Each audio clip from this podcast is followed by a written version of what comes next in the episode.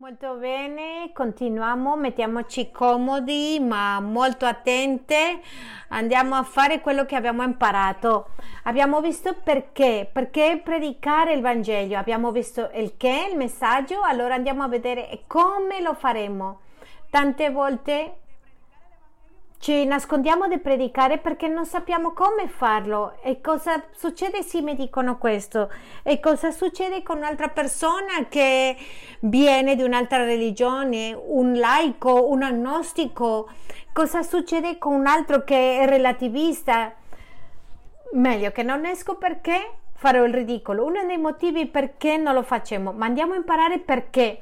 E a me piace tanto quello che faremo oggi, infatti non darò tanta teoria perché Jorge ha fatto questa parte. Allora andiamo alla pratica perché la pratica fa il maestro. Mi piacerebbe chiamare a qualcuno qui per praticare in vivo in diretto come che se io le sto parlando a una persona per la strada potete avere un esempio vivo di come farlo. Quindi ho bisogno di un volontario. Molto bene, venga per favore non deve recitare De Cristiana, risponde come va, come ti viene, naturale. È importante che al momento di predicare, momento di predicare, noi fidiamo nello Spirito di Dio. Cosa succede con un messaggero? Un messaggero, cos'è il lavoro che ha? Qual è la commissione di un messaggero? Portare il messaggio, non è aprire la lettera, modificare il messaggio, e dare, consegnare il messaggio. Noi abbiamo un messaggio chiaro, il Vangelo di Gesù Cristo. Noi non andiamo a toccare questo messaggio, non le buttiamo saccarina per non offendere, non metteremo un pochettino di dolce. Noi andiamo a consegnare il messaggio del Vangelo insieme allo Spirito Santo, perché lo Spirito Santo cosa fa? Convince di peccato, di giustizia e giudizio. Quando noi usiamo il Vangelo di Gesù Cristo, non il mio, stiamo allineando con Dio e Lui fa la sua parte. Noi consegniamo il messaggio e Lui fa la sua parte. Quindi andiamo a essere fedeli a quel Vangelo. Quindi abbiamo visto qui che ci sono quattro colonne. Qual è la prima? Non va bene se il maestro risponde. È il problema, il problema che è il peccato. Quindi scriviamoli perché la Bibbia ci dice che quella è la via. Non puntiamo la testa, la ragione, perché non vogliamo combattere, vogliamo puntare sul problema. Poi l'altra colonna che è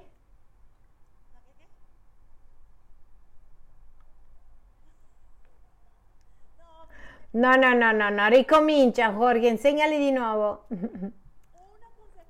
una conseguenza perché dobbiamo predicare il Vangelo, perché non possiamo stare qua seduti perché il giudizio c'è una morte. Vuol dire che ogni essere umano si alzerà davanti al trono di Dio per rendere i conti. Abbiamo bisogno di avvertire qual è la terza, la terza colonna. La soluzioni. Cosa succede? Che noi usciamo a dire Gesù Cristo ti ama ed in madrine ti, dire, ti possono dire e eh, anche la mia ragazza mi ama perché abbiamo bisogno di dare un messaggio che non sia storto. Suona bene che Dio mi ama. Abbiamo la terza colonna, ma andiamo a dare le quattro colonne. Qual è l'ultima colonna? È il chiamato.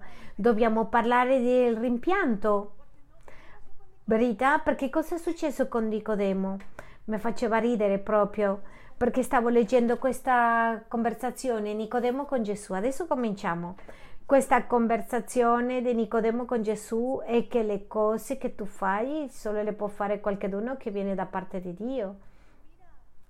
Ma guarda Nicodemo, le dice Gesù, se non sei nato dallo Spirito non puoi essere nel regno di Dio, di Dio, non puoi vedere, puoi vedere miracoli, venire alla Chiesa, ma come Dio non opera nella tua vita non puoi vedere il regno di Dio. E questo arriva attraverso di il pentimento e fede. Molto bene. Qui abbiamo le quattro colonne. Allora, Jorge, come faremo per mettere tutto questo in pratica? Andare a, a dire alla gente queste quattro colonne.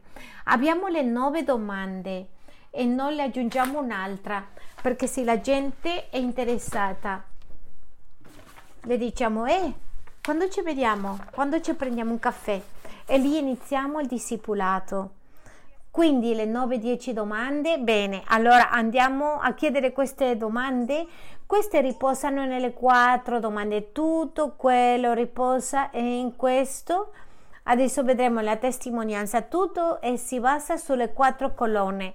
Ci sono tanti tipi di testimonianza, di guarigioni, di, testi- di, di guarigioni, ma l'importante è la salvezza.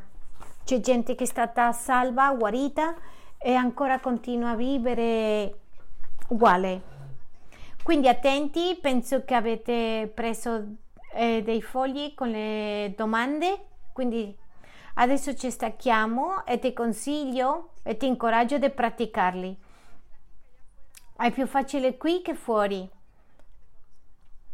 Molto bene, abbiamo qui una volontaria. Non te nervosire.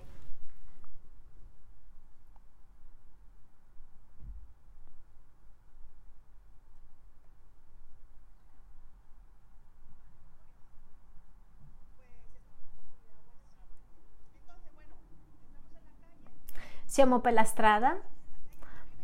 A me piace, mi hanno detto che si fa tanto il tuo al tuo, adesso li stanno facendo nella scatola rossa. E come piace parlare, mm, parlo con, anche con le pietre. Quindi queste conversazioni hanno uno scopo. Ciao, come stai? Molto bene, grazie. Mi, mi fa piacere. Come ti chiami? Marta. Mi chiamo Shirley, piacere. Marta, ti posso chiedere la tua opinione? Certo, sì, a tutto il mondo gli piace dare l'opinione. In Spagna è così, non lo so in Inghilterra. Dicono sì, sì, sì, certo, certo. Ti posso chiedere la tua opinione? Immagina che qui cade una bomba, boom, e tutti muoiono. Cosa pensi? Molti pochi andrebbero in paradiso. Io sono cristiana. Io penso che tanti vanno al paradiso e altri all'inferno. Interessante, perché? Perché pensi così? Perché l'ho sentito parlare?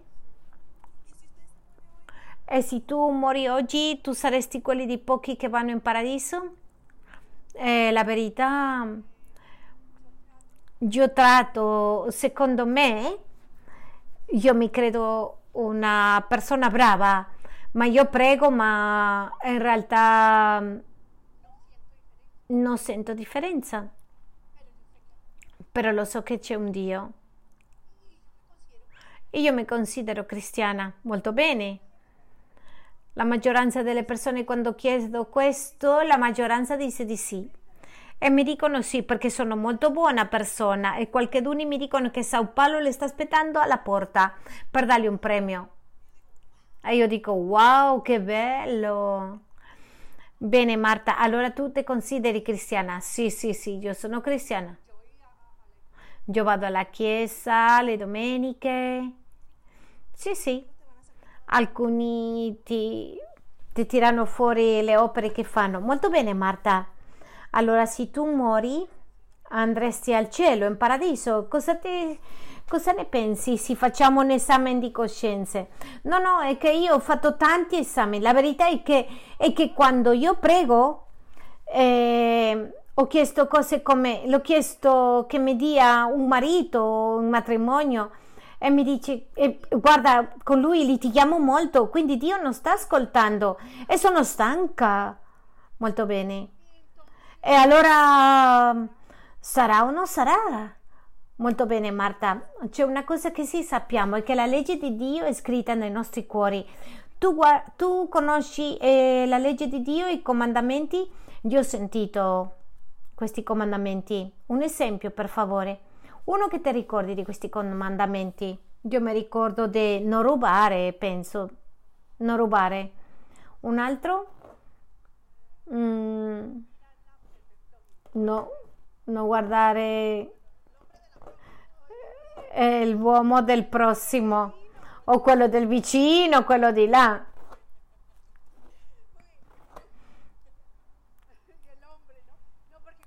No, perché come adesso lei non si sa, eh, beh, quindi questo no, non si può neanche dire. Speriamo di non trovare tante Marte così. Bene, Marta, la verità è che tutti moriremo, non sappiamo quando, oggi siamo vivi, ma quello che sì sappiamo è che ci presenteremo davanti a Dio e Lui ci, ci chiederà i conti per il bene e per il male.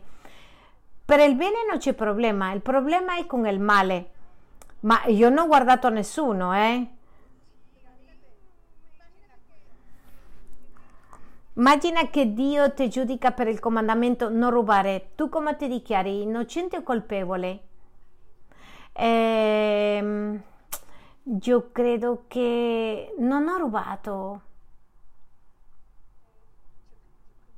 Io credo che non ho rubato. Io credo di sì. No, la verità sì, no, ma adesso no.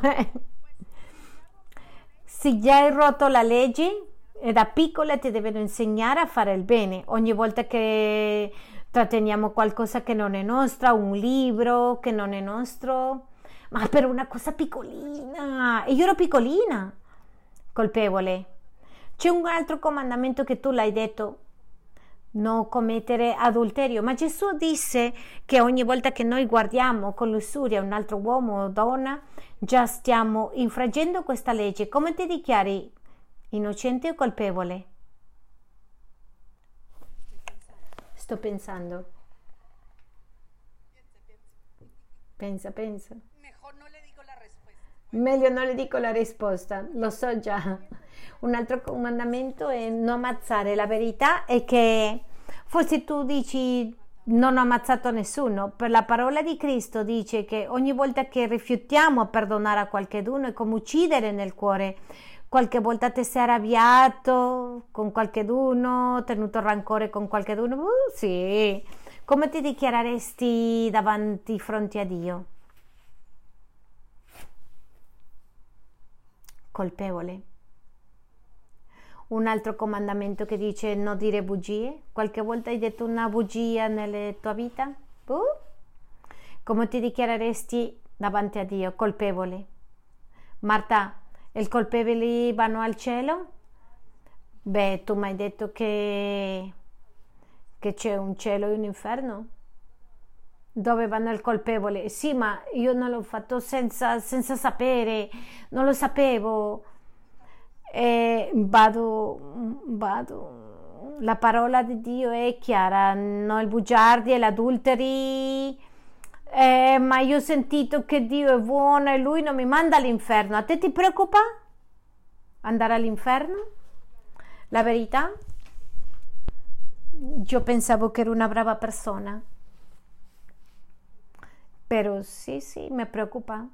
Va bene, come tu mi hai detto che ti preoccupa, io sono qui per darti la migliore notizia che puoi ascoltare, è che più di duemila anni Gesù ha preso la forma di uomo, non ha adulterato, non ha mentito, perfetto in tutto, è morto in una croce per morire per i nostri peccati. Ma io prego, allora? Ma questo non ti dà la vita eterna. Ci sono due cose, Marta, che Dio ti chiede. E che ti penti del tuo peccato, ti allontani da questi peccati e li segui. Vivere per Gesù e obbedire. Quando puoi prendere questa decisione? Sei pronta oggi?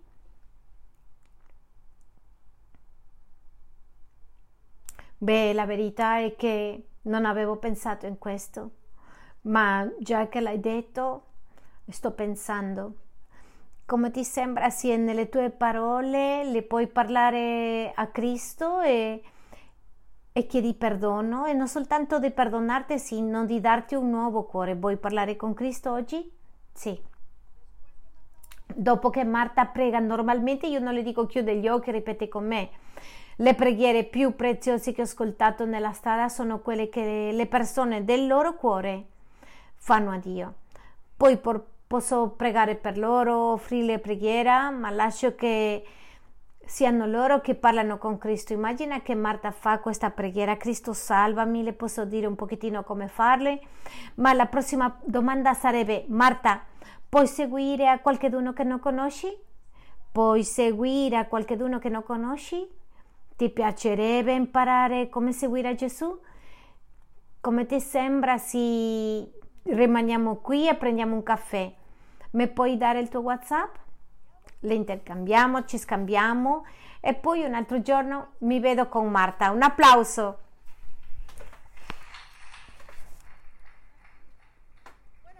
Bene, Marta era molto gentile, ma se ti trovi con un testardo, tu continui a, appuntando al cuore. Guarda, pensando a quello che stiamo parlando, come ti dichiari davanti a Dio? Molte volte le persone quando indichi il cuore ci sono diverse reazioni, vogliono giustificare il peccato, vogliono fuggire da quel momento, eh, si innervosiscono, si arrabbiano. Tu non, rilassar, non, non, rilassarti, non lo minimizzi, non dire non succede niente, anch'io sono una peccatrice come te. No, lascia che lo Spirito di Dio faccia la sua opera e la sua parte nel cuore di chi sta ascoltando, perché la legge è scritta, tutti hanno infranto la legge, tutti conoscono la legge di Dio. Lascia che lo Spirito Santo rimuova. Si sta, comincia a piangere, lasciale tremare, lasciale piangere e continua con la conversazione. Bene, abbiamo toccato le quattro colonne. Abbiamo parlato della morte, abbiamo parlato del giudizio, abbiamo parlato delle conseguenze della legge. Abbiamo parlato della legge, sì, vero? Noi dobbiamo mettere tutta la legge, ad esempio, due tre esempi. E che cosa succede se Marta mi avesse detto non mi preoccupa eh, andare all'inferno? Cosa facciamo? Descrivere l'inferno. Cos'altro?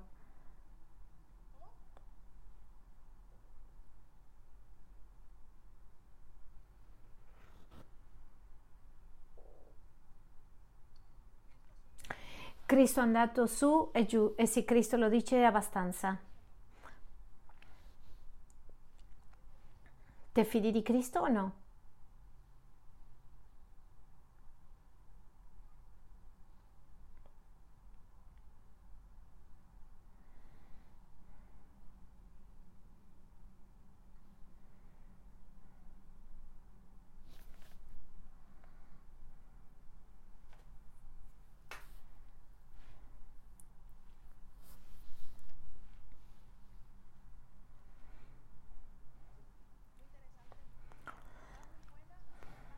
Comunque ricordiamo che chi fa l'opera e lavoro è lo Spirito Santo e quando la promessa di Gesù è andare a predicare, la promessa è cosa?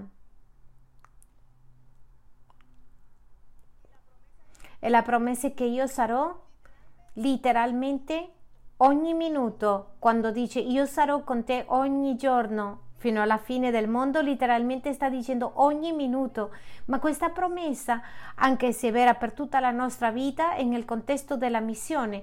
Quando tu stai evangelizzando non sei solo. Che bello avere questa questa consapevolezza quando sei per la strada, quando sei nella piazza, quando sei nel supermercato, quando sei nella banca e quando sei nella missione, non sei solo Gesù ha promesso di essere con te, il, spirito, il, suo Spirito Santo è con te. Quando non c'è convinzione di peccato, molto gentilmente, educatamente dici grazie per il tuo tempo, grazie per ascoltarmi. Ti invito a riflettere su questo. Se domani muori, se quello che ti sto dicendo una, una trolla non succede niente, ma se questo è verità ti invito a pensarci e parlare con Cristo prima possibile non litighiamo.